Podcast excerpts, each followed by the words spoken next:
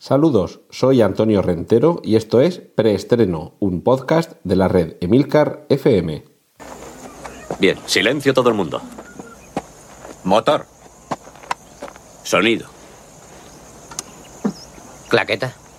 Escena 1, toma primera.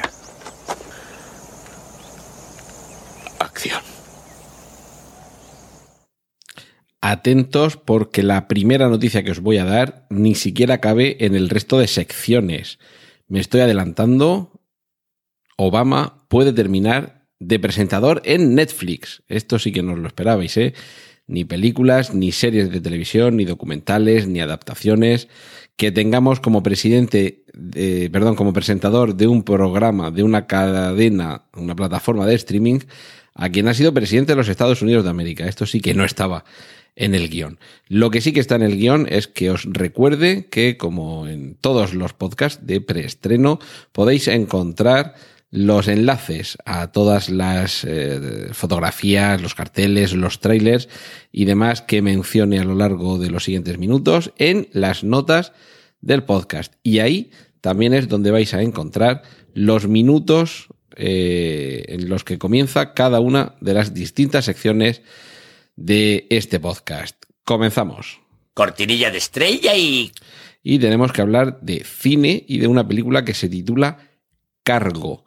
El, el, presente del verbo cargar en primera persona del singular, pero que también significa en, en inglés algo parecido a lo que en español diríamos como carga o cargamento.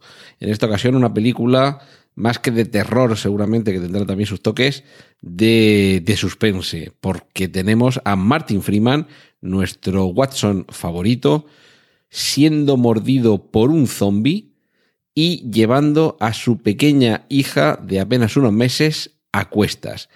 A partir de ese momento dispone de 48 horas antes de convertirse en un zombie y antes de que llegue ese momento deberá salvar a su hija porque evidentemente si se convierte en zombie, lo primero que va a hacer ya sabemos lo que va a ser. Película que estará ambientada en el desierto australiano y que promete, ya digo, una mezcla por igual de intriga, de aventuras y algunos toques, evidentemente, de terror. Siempre en una película de zombies esto es inevitable. Más noticias de cine, de cine original, de cine del que no se basa en, novelas o cómics o programas o series de televisión. Estamos con noticias cada semana sobre Once Upon a Time in Hollywood, la próxima película Quentin Tarantino, que está ambientada, como ya hemos recordado, en la época en la que Charles Manson y su familia, eh, su así llamada familia, cometieron los crímenes Tate LaBianca. La familia LaBianca quizás no es tan conocida, pero sí es tan conocido, sí es más conocida la masacre que tuvo lugar en el hogar de Roman Polanski, donde falleció Sharon Tate, que por entonces era su mujer. Y precisamente este papel, el de Sharon Tate, va a estar interpretado por una actriz que desde luego es guapísima, pero está ahí, ahí rivalizando, son estilos distintos de belleza, realmente no es que se parezcan muchísimo, son eh, se trae un cierto aire, pero estamos hablando de Margot Robbie, que últimamente está encadenando una serie de trabajos más que sobresalientes, como últimamente Yo Tonia. Cortinilla de estrella y... Y vamos ya con las series de televisión, ay, perdón, con las series de televisión, con los remakes, con las secuelas y con, y con otras hierbas cinematográficas. Los Soprano, para muchos, una de las mejores series de televisión de toda la historia, si no la mejor. Desde luego estaría ahí en ese triunvirato que forman Los Soprano, Breaking Bad y The Wire. Sin orden, cada uno puede ordenarlas en el orden que les parezca, pero seguramente sean las tres mejores series de la historia de la televisión.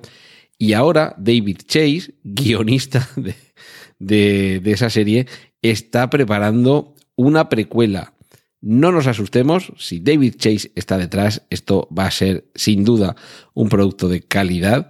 Y de momento lo que sabemos es que la está desarrollando bajo el sello de New Line y eh, lo que pasa es que pa- parece ser que va a ser película más que serie. Lo que pasa es que, bueno, lo, metemos aquí en, remake, secuelas y demás, y aunque sea película, lo vamos a disfrutar igual.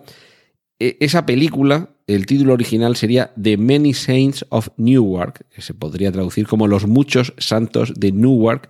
Newark es la ciudad del estado de New Jersey que queda, eh, según miramos un mapa desde arriba, quedaría a la izquierda de la isla de Manhattan. Si recordáis, la cabecera de inicio de Los Soprano era también un poco un trayecto en coche entre, entre esas dos zonas. Y la ambientación estaría eh, ubicada en los años 60 con las revueltas entre la- los movimientos afroamericanos y los italianos. Era el momento en el que las distintas familias de las distintas mafias, atendiendo a, un- una especie de clasificación étnica, eh, comenzaban a luchar a muerte por ese territorio. Evidentemente no vamos a contar con James Gandolfini, que lamentablemente nos dejó en el año 2013, pero eh, sí que vamos a tener a... Bueno, vamos a empezar diciendo que si la historia está ambientada eh, como 40 años antes de los hechos que veíamos en Los Soprano, lo lógico es que ninguno de los actores que, que vimos en la serie de televisión aparezca, porque es muy difícil. Eran actores que en su mayoría ya habían pasado los 50 años y una cosa es rejuvenecer a lo mejor 10 o 20 años, pero rejuvenecer eh, ya no serían los 40 años desde cuando rodaron o de cuando grabaron la serie, sino rejuvenecer los, los casi se- eh, 60 años que han pasado desde entonces, eso ya va a estar más complicado. Así que seguramente no veremos a ninguno de los actores de la serie y que sí veremos a actores interpretando a todos esos personajes, pero evidentemente en sus años mozos. Y por volver atrás y dándole título esta semana al, al podcast, por lo menos a, este episodio, ese Terminator siempre vuelve, ese volveré que, que ya se ha convertido en una frase icónica del cine, va a volver, pero quizá de una manera inesperada. Y es que se anuncia una película con la participación de Arnold Schwarzenegger, Linda Hamilton y Mackenzie Davis, producida por eh, James Cameron, dirigida por Tim Miller, que es el director de Deadpool, y que nos va a contar lo que sucedió después de Terminator 2. Es decir, es una secuela de la saga Terminator, pero no continúa por donde lo hemos dejado últimamente en el cine, sino que continúa justo después de Terminator 2. Esto básicamente es hacer un Superman Returns, aquella película de Brian Singer que en realidad obviaba lo que había sucedido en Superman 3 y Superman 4 y directamente enlazaba con los acontecimientos posteriores a Superman 2, aunque hubiera cambio completo de plantel de actores. Aquí vamos a tener la suerte de que gracias seguramente a la tecnología, tanto Arnold Schwarzenegger como Linda Hamilton no van a aparecer demasiado distintos gracias seguramente a la magia del maquillaje digital. Pero de momento este proyecto promete ser más que interesante porque probablemente Terminator 2 sea para muchos la mejor entrega de toda la franquicia y continuar donde dejó altísimo el listón James Cameron es desde luego todo un desafío, pero bueno, produce el propio Cameron, el director es de, en fin, de Tim Miller nos podemos eh, fiar, y el guion, que es lo único que nos podría tener a lo mejor un poco nerviosos, lo firman Billy Ray, que es autor de Los Juegos del Hambre, del guion de Los Juegos del Hambre, y la historia en la que se basa es una historia escrita por el propio James Cameron, por el propio Tim Miller y por David Ellison, que seguramente no sonará mucho, pero es posible que a partir de ahora empiece a sonaros más. Y bueno, como nota curiosa en cuanto a David Ellison, eh, que es hijo del multimillonario eh, Larry Ellison, el dueño de la compañía tecnológica Oracle, es decir, que la tecnología en cualquier caso está ahí de fondo. En la reciente ceremonia de los Oscars, no cabe duda que la gran triunfadora fue La forma del agua. Película y director que han tenido éxito en estas últimas semanas, en estos últimos meses, y ahora se le abre todo un mundo de atractivas posibilidades a Guillermo del Toro. Curiosamente, más de una referencia habrá podido ser detectada en la forma del agua con respecto al monstruo de la Laguna Negra, de esa película de la Universal, que está enmarcada dentro de su universo de monstruos, al que universo al que pertenecen el hombre invisible, el monstruo de Frankenstein, Drácula, el hombre lobo y ese monstruo de la Laguna Negra. Pues bien, ahora tanto el productor de La Forma del Agua, eh, Miles Dale, como el propio del Toro, han manifestado estar interesados en el Dark Universe. Recordad, tuvimos una película de Drácula hace unos pocos años que parecía que quería iniciar pues eso, un nuevo universo cinematográfico en el que cupiesen todas estas, todas estas criaturas.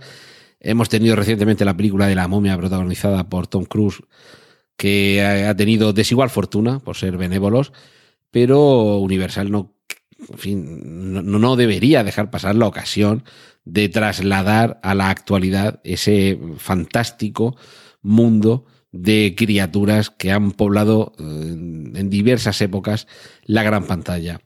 Desde luego, Guillermo del Toro sería uno de los creadores eh, más recomendables para tratar de recuperar este universo cinematográfico y nos remitimos a las pruebas con la forma del agua, que si bien es cierto que mantiene sus diferencias en cuanto a tono, es más bien una película romántica y de intriga que una película de terror o de acción, lo cierto es que parece más que acertado dejarle mm, rienda suelta, darle carta blanca, perdonad los lugares comunes, y que nos dé una alegría al cuerpo, porque Guillermo el Toro quizá sea la última esperanza que le queda a ese Dark Universe para convertirse en una realidad y no en un fracaso truncado por los malos resultados en taquilla.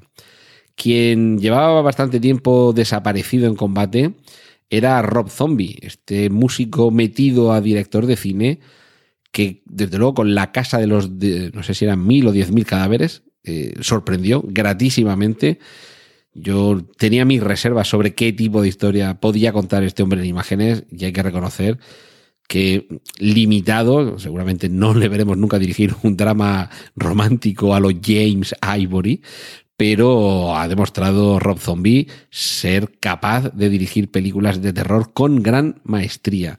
Y ahora, como digo, cuando llevaba una temporada un poco callado, vamos a tener una película dirigida por él titulada Tres desde el, el infierno, Three from Hell, el Three con número, que eh, básicamente es la segunda parte de Los Renegados del Diablo. Y así lo demuestra una de las fotografías promocionales que hemos, que hemos podido ver, procedente de una cuenta de Twitter en el que se menciona a esos tres que son los protagonistas de los, eh, los Renegados del Diablo. Y desde luego, si os gusta este tipo de cine de terror extremo, extremo, bueno, extremo dentro de la civilización occidental, ¿de acuerdo? Hay algunas películas de, del llamado torture porn o el ultragore alemán de Jörg Budgereit y compañía, que eso sí que es para paladares más que insensibilizados. Pero bueno, me refiero a películas, películas duras, más que por lo que se ve, que también tiene sus momentos, por lo que representa en, en pantalla. Personajes, evidentemente, ajenos a la realidad. Mm, no son personajes de fantasía, pero me cuesta mucho pensar que en el mundo real pueda haber no uno, sino tres personajes como los que protagonizan eh, los renegados del diablo o los que protagonizan La Casa de los Mil Cadáveres, que era una especie de La Matanza de Texas, pero a lo bestia, con lo que 30 años de evolución de cine terror supone. Así que los amantes de este tipo de películas están de enhorabuena cortinilla de estrella y... Y casi más de enhorabuena están, o estamos, los amantes del universo Star Wars, porque John Favreau se ha confirmado como creador y director de una serie de televisión en imagen real dentro del universo Star Wars. John Favreau, escrito Fabreau, es el director, por ejemplo, de Iron Man 1 y 2 y de la versión de El libro de la selva en imagen real que nos llegó hace unos años. Además, a este, a este director le hemos visto mucho la cara porque antes de ser director ha tenido una carrera notable, digamos, como, como actor secundario e incluso aparece en el universo cinematográfico Marvel como el, el fiel guardaespaldas de, de Tony Stark. Pues este señor, visto el éxito que han tenido sus trabajos, ha recibido la confianza de Lucasfilm, como digo, para encargarse de la primera serie de imagen real de Star Wars. ¿Dónde podremos verla? Bueno, todavía no, no han empezado a escribir el guion. Imaginaos cuándo empezarán a grabarla. Pero si ya os estáis preguntando de dónde la podréis ver, os podéis imaginar lo mejor o lo peor. Porque lo peor es porque puede suponer tener que pagar cada mes una nueva suscripción a otra plataforma. Y es que recordad que, como ya hemos mencionado en más de una ocasión aquí en preestreno, Disney prepara su propia plataforma de streaming de contenidos audiovisuales. Y evidentemente todos los superhéroes, todos los productos eh, audiovisuales relacionados con la Guerra de las Galaxias, los vamos a tener todos ahí. Ese será el sitio al que tendremos que acudir en peregrinación. Serie televisiva que al final me va a haber obligado a ver porque todo el mundo la pone tan bien y siguen sacando temporadas que, que, que al final tendré que verla. The Crown. Las dos primeras temporadas eh, han tenido su foco en un determinado periodo histórico con la actriz Claire Foy y el actor Matt Smith como respectivamente la reina Isabel II de Inglaterra y su marido el duque Felipe de Edimburgo. Ahora la tercera y la cuarta temporadas de The Crown van a avanzar en el tiempo y por tanto necesitan actores de mayor edad. Me parece más que excelente la elección. Olivia Colman como reina Isabel II y Hugh Laurie, el Doctor House, como príncipe Felipe de Edimburgo. No es que el parecido físico sea idéntico, seguro que esto con algo también de maquillaje y vestuario se mejora, pero son grandes actores y desde luego prometen seguir ofreciendo al menos dos temporadas más de gran trabajo dramático acerca de uno de los personajes históricos y de gobierno más relevantes en la historia de las últimas décadas. Cortinilla de estrella y... Hemos hablado antes de, de, de, Disney, de Marvel, de Iron Man. Tenemos un enlace al que podéis entrar para ver la cantidad de fotos con la que la revista Entertainment nos permite ver el aspecto que van a tener la mayoría de los personajes que aparecerán en Vengadores Infinity War. Tenemos a Iron Man, la Viuda Negra, el Capitán América. A ver, seguimos bajando. Tenemos eh, Star Lord. Tenemos a Thor. Tenemos a, a Rocket, el, el mapache galáctico, a Groot. Tenemos a la Bruja Escarlata, Visión. Doctor Extraño, Spider-Man con su revolucionario traje, que más que traje es casi una armadura, Hulk, que este, digamos, tiene menos, menos novedad, seguramente, porque todo lo demás es un poco el cambio, la evolución de los, de los uniformes o los trajes que llevan, máquina de guerra, en fin, tenéis ahí a todos los personajes con un montón de portadas si no he contado mal, son hasta 22 las, las portadas distintas y por lo tanto las fotos distintas con las que podemos ver la pinta que van a tener prácticamente todos los protagonistas importantes de la película que más ganas tenemos de ver del universo cinematográfico Marvel. Seguimos con superhéroes, pero nos vamos a otro universo.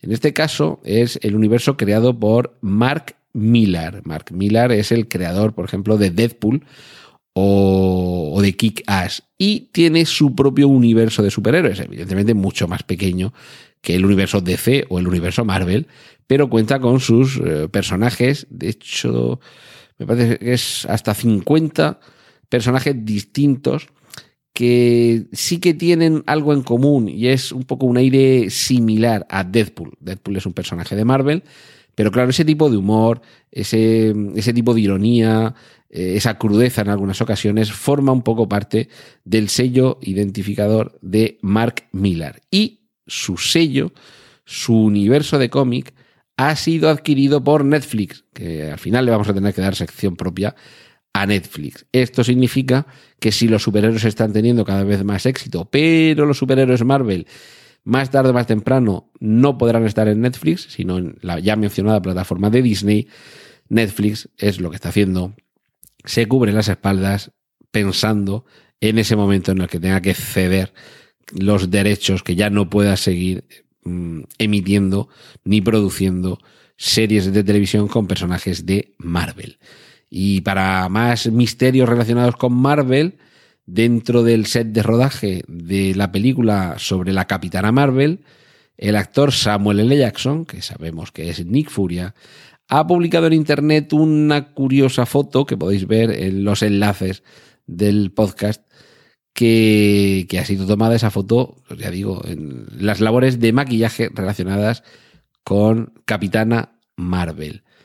Un poco la explicación que da Samuel L. Jackson es algo así como, como me, he quedado durmiendo a través de todo el proceso y el proceso es como le han recubierto absolutamente toda la cabeza y, parte de los hombros y el pecho con, con látex, látex de color verde, Imaginamos que para coger un, yo lo diré, una representación de su rostro, hacer algún tipo de máscara o, figura que tenga el rostro de Samuel L. Jackson. Y a partir de aquí, pues evidentemente, el hecho de que esto suceda dentro del rodaje de Capitana Marvel nos hace sospechar.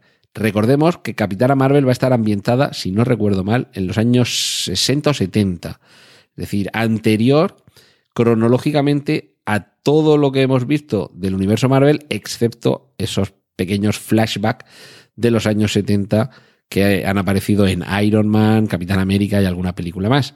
Es decir, que seguramente, seguramente, todo esto significa que vamos a ver a un joven Samuel L. Jackson interpretando a un joven Coronel Furia para que haya alguna relación entre el cuerpo Nova al que pertenece la Capitana Marvel, y, Shield.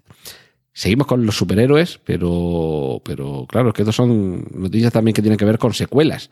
Kristen Wiig, esta, esta actriz que hemos visto sobre todo en comedia, se pasa al género de superhéroes porque va a interpretar a la mala de Wonder Woman 2, Cheetah.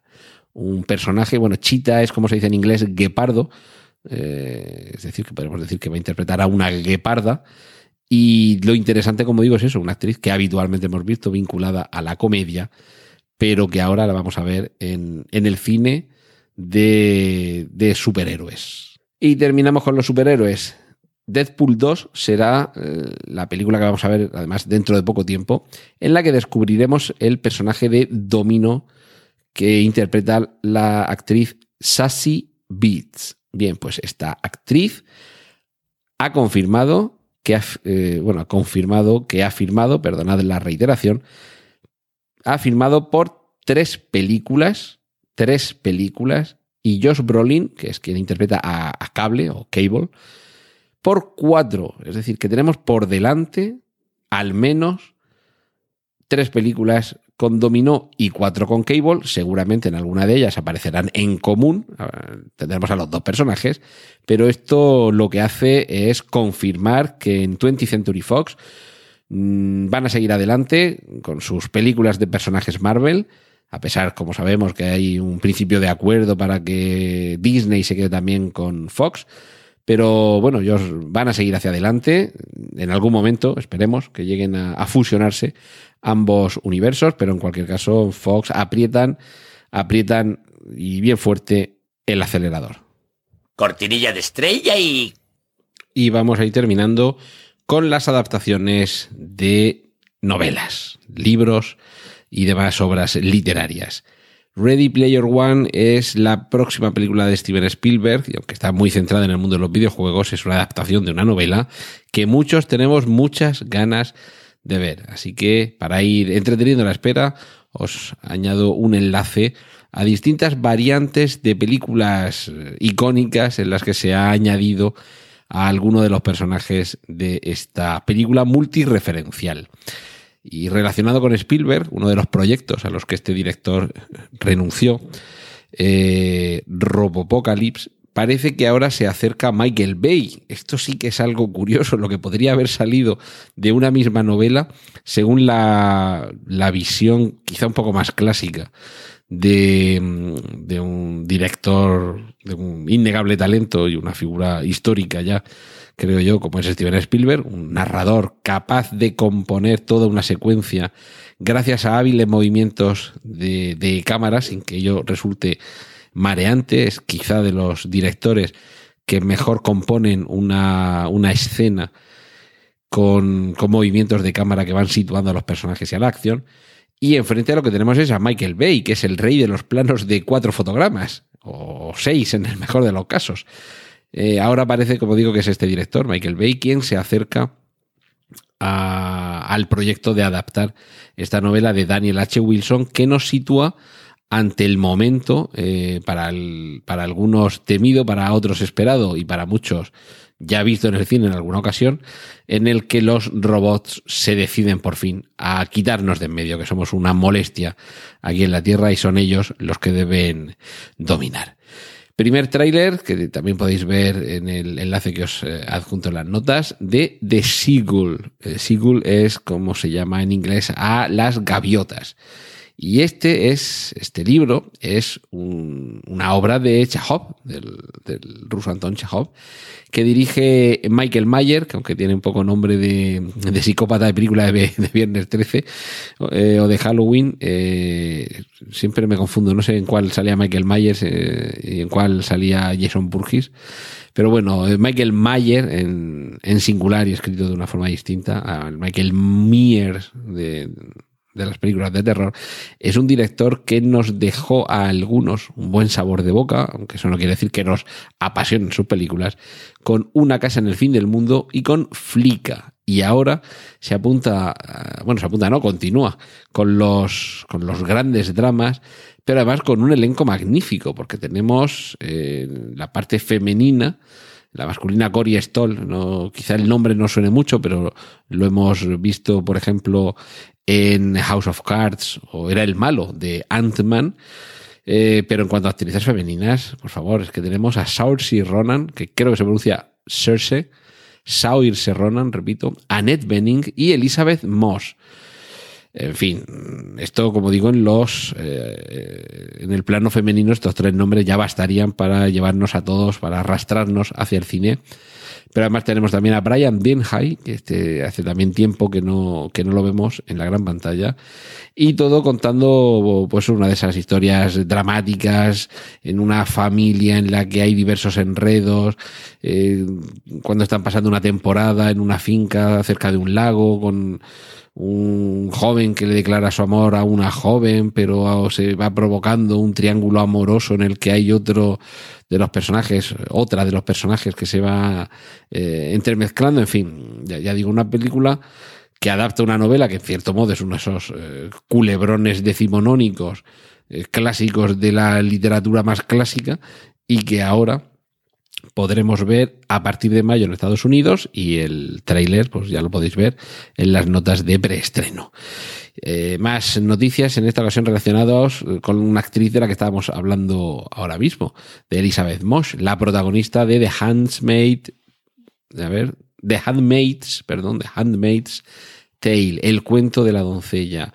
Ya tenemos un eh, un tráiler teaser de la segunda temporada, ya podemos empezar a ver cómo va a continuar esta historia. Bueno, para, para muchos ha sido como muy terrorífico, como, oh, a esto nos va a llevar Donald Trump y tal y como está. Vamos a ver, lo que pasa en esa película es ciencia ficción y es harto difícil que llegue a suceder, entre otras cosas, porque parte de, de la fantasía, más que de la ciencia ficción, la fantasía de que se produzca un tipo de, de, plaga o enfermedad o algo así que, deje estériles a una gran parte de la población femenina y curiosamente solo en Estados Unidos. En fin, pero partiendo de esa base hacemos suspensión de incredulidad, nos creemos todo lo demás y la primera temporada, desde luego, tenía algunos momentos inquietantes y nos dejó con ganas de más. Pues bien, ahí tenemos el teaser trailer para ir abriendo boca. También tenemos otro tráiler de otra segunda temporada, la de una serie de catastróficas desdichas que en el cine realmente no funcionó demasiado bien, aquella película protagonizada por Jim Carrey con un diseño de producción fascinante y que realmente la historia que contaba estaba bastante bien, pero en televisión afortunadamente está teniendo todavía más éxito, cosa de la que yo me alegro, entre otras cosas porque Neil Patrick Harris, que es el actor que interpreta al conde Olaf y que era Barney Stinson en Cómo conocía a vuestra madre, eh, sigue demostrando que es un actor dotadísimo para la comedia y que merece la pena, desde luego, seguir eh, divirtiéndonos con esta, con esta rara aventura de este, de este conde que se ve obligado a, asumir el, el, cuidado de unos eh, familiares. Y a partir de aquí, bueno, los, eh, los hermanos, eran tres hermanos me parece, dos, dos chicas y un chico, eh, van a tratar, bueno, tienen que seguir tratando de sobrevivir a todos los, los planes que el malvado conde va sacándose de la manga para poder acabar con ellos y hacerse con una jugosa herencia más series de televisión, en este caso una serie nueva, que ya lo que hace es llevar directamente a la pequeña pantalla algo que en el cine se había convertido en cierta forma en una serie. Jack Ryan ya es una serie de televisión que se va a estrenar este año. Pertenece a la plataforma eh, eh, Amazon, con lo cual ya sabéis, los que tenéis Amazon Prime, ahí lo tenéis gratis. Y, lo que nos cuenta pues son esas historias de este analista de la CIA em, que se ve envuelto en distintas intrigas internacionales, que tiene que hacer labores de espía y que en las novelas, en las novelas que escribía eh, Tom Clancy, llegó incluso a ser presidente de los Estados Unidos. Recordemos La caza del Octubre Rojo, Juego de Patriotas, Peligro Inminente, Operación Sombra son las películas en las que hemos visto bajo el rostro de distintos actores. A ver, Harrison Ford. Eh, perdón, empezamos por el principio. Alec Baldwin en La caza del octubre rojo. Eh, Harrison Ford en Juego de Patriotas y Peligro Inminente. Eh, Pánico Nuclear, que no lo había mencionado antes, con Ben Affleck. Y en Operación Sombra, Chris Pine, el actor que interpreta también al comandante al capitán Kirk en las nuevas películas de Star Trek.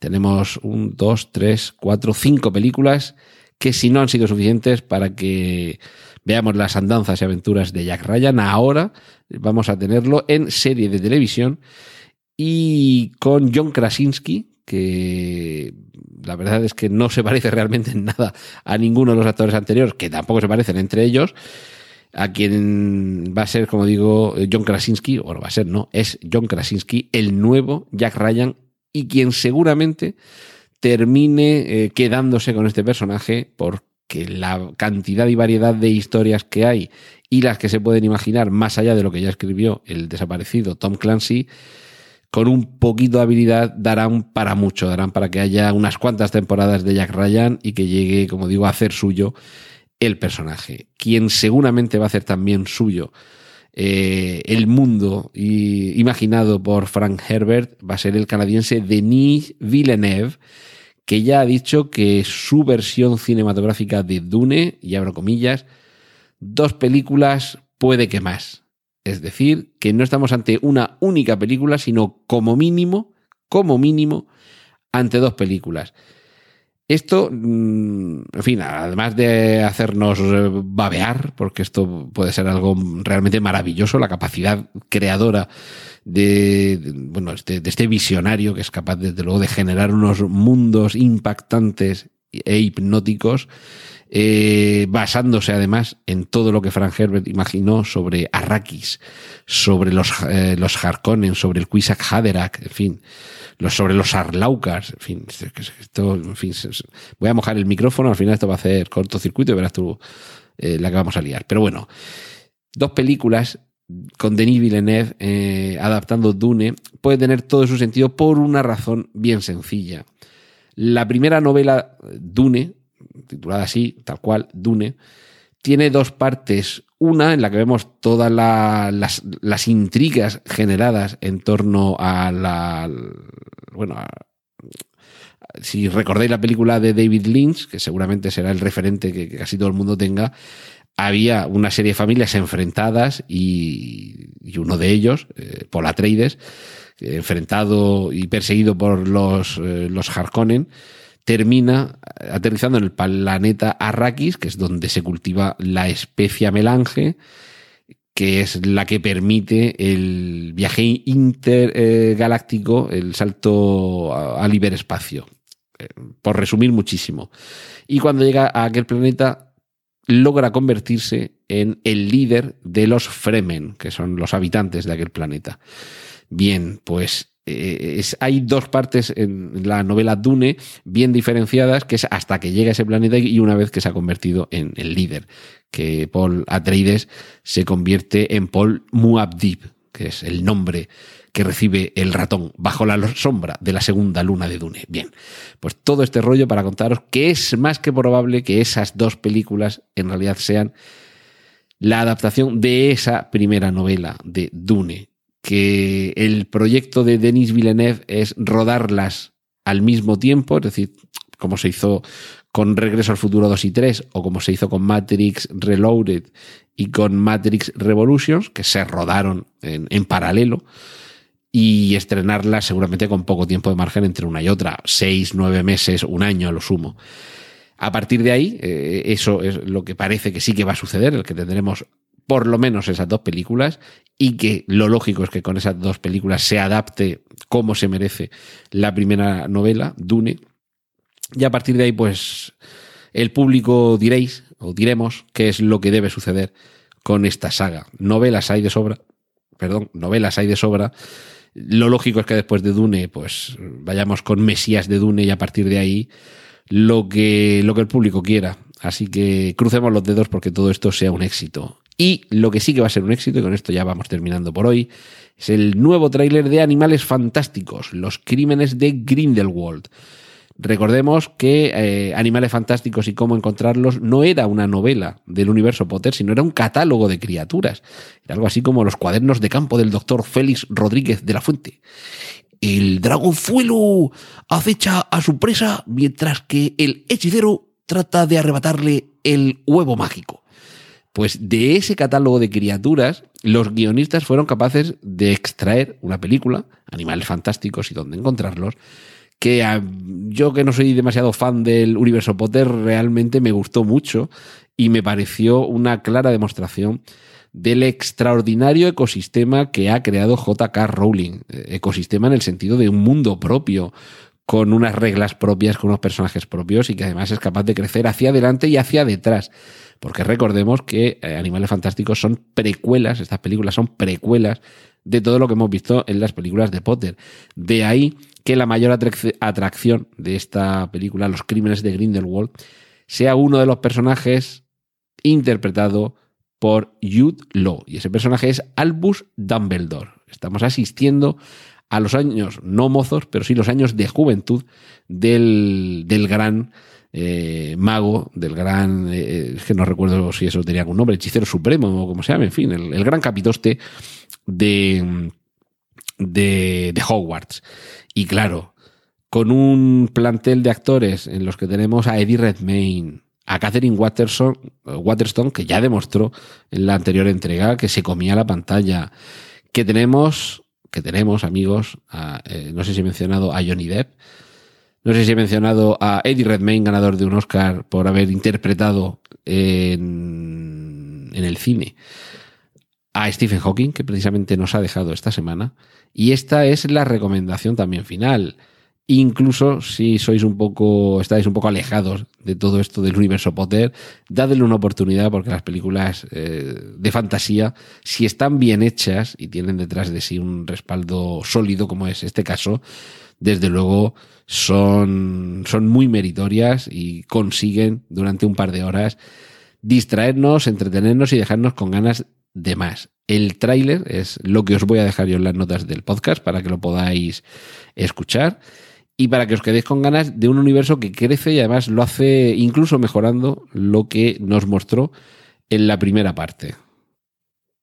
Cortinilla de estrella y y me despido, que esta semana me he alargado quizá más de la cuenta, con dos recomendaciones de podcast dentro de la red de Milcar FM. El capítulo 1331 de Emilcar Daily nos habla de dos sistemas para establecer citas y reuniones. Citas eh, no Tinder. De hecho, el capítulo se llama Servicios para citas, entre paréntesis, no Tinder.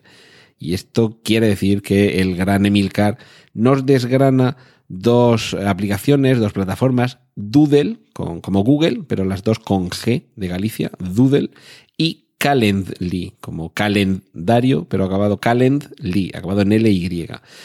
Y que seguro que os van a solucionar muchos problemas seguramente más en el campo personal que en el profesional, pero es muy posible que también en el profesional, a la hora de establecer precisamente eso, citas y reuniones, que parece una cosa muy sencilla, ¿no?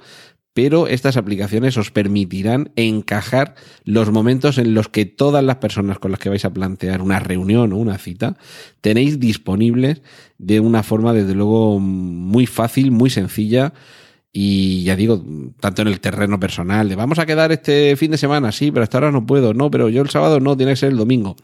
Eso va a quedar eh, olvidado de un plumazo, todos esos malos entendidos y, y problemas en torno a cómo elegimos cuándo y dónde quedamos y también para los profesionales a la hora de establecer en qué momento puedes plantear uh, una cita, una consulta con un cliente o con un compañero con el que tienes que intercambiar impresiones o reunirte.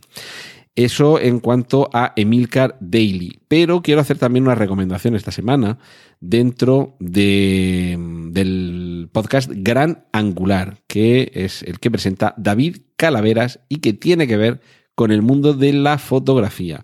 Os quiero recomendar un capítulo de, de esta semana que se titula Conviértete en fotógrafo profesional, date a conocer marketing de inicio que aunque yo por el momento no me voy a plantear ese salto profesional, sí que me ha parecido interesantísimo este primer capítulo temático sobre cómo convertirse en un fotógrafo profesional.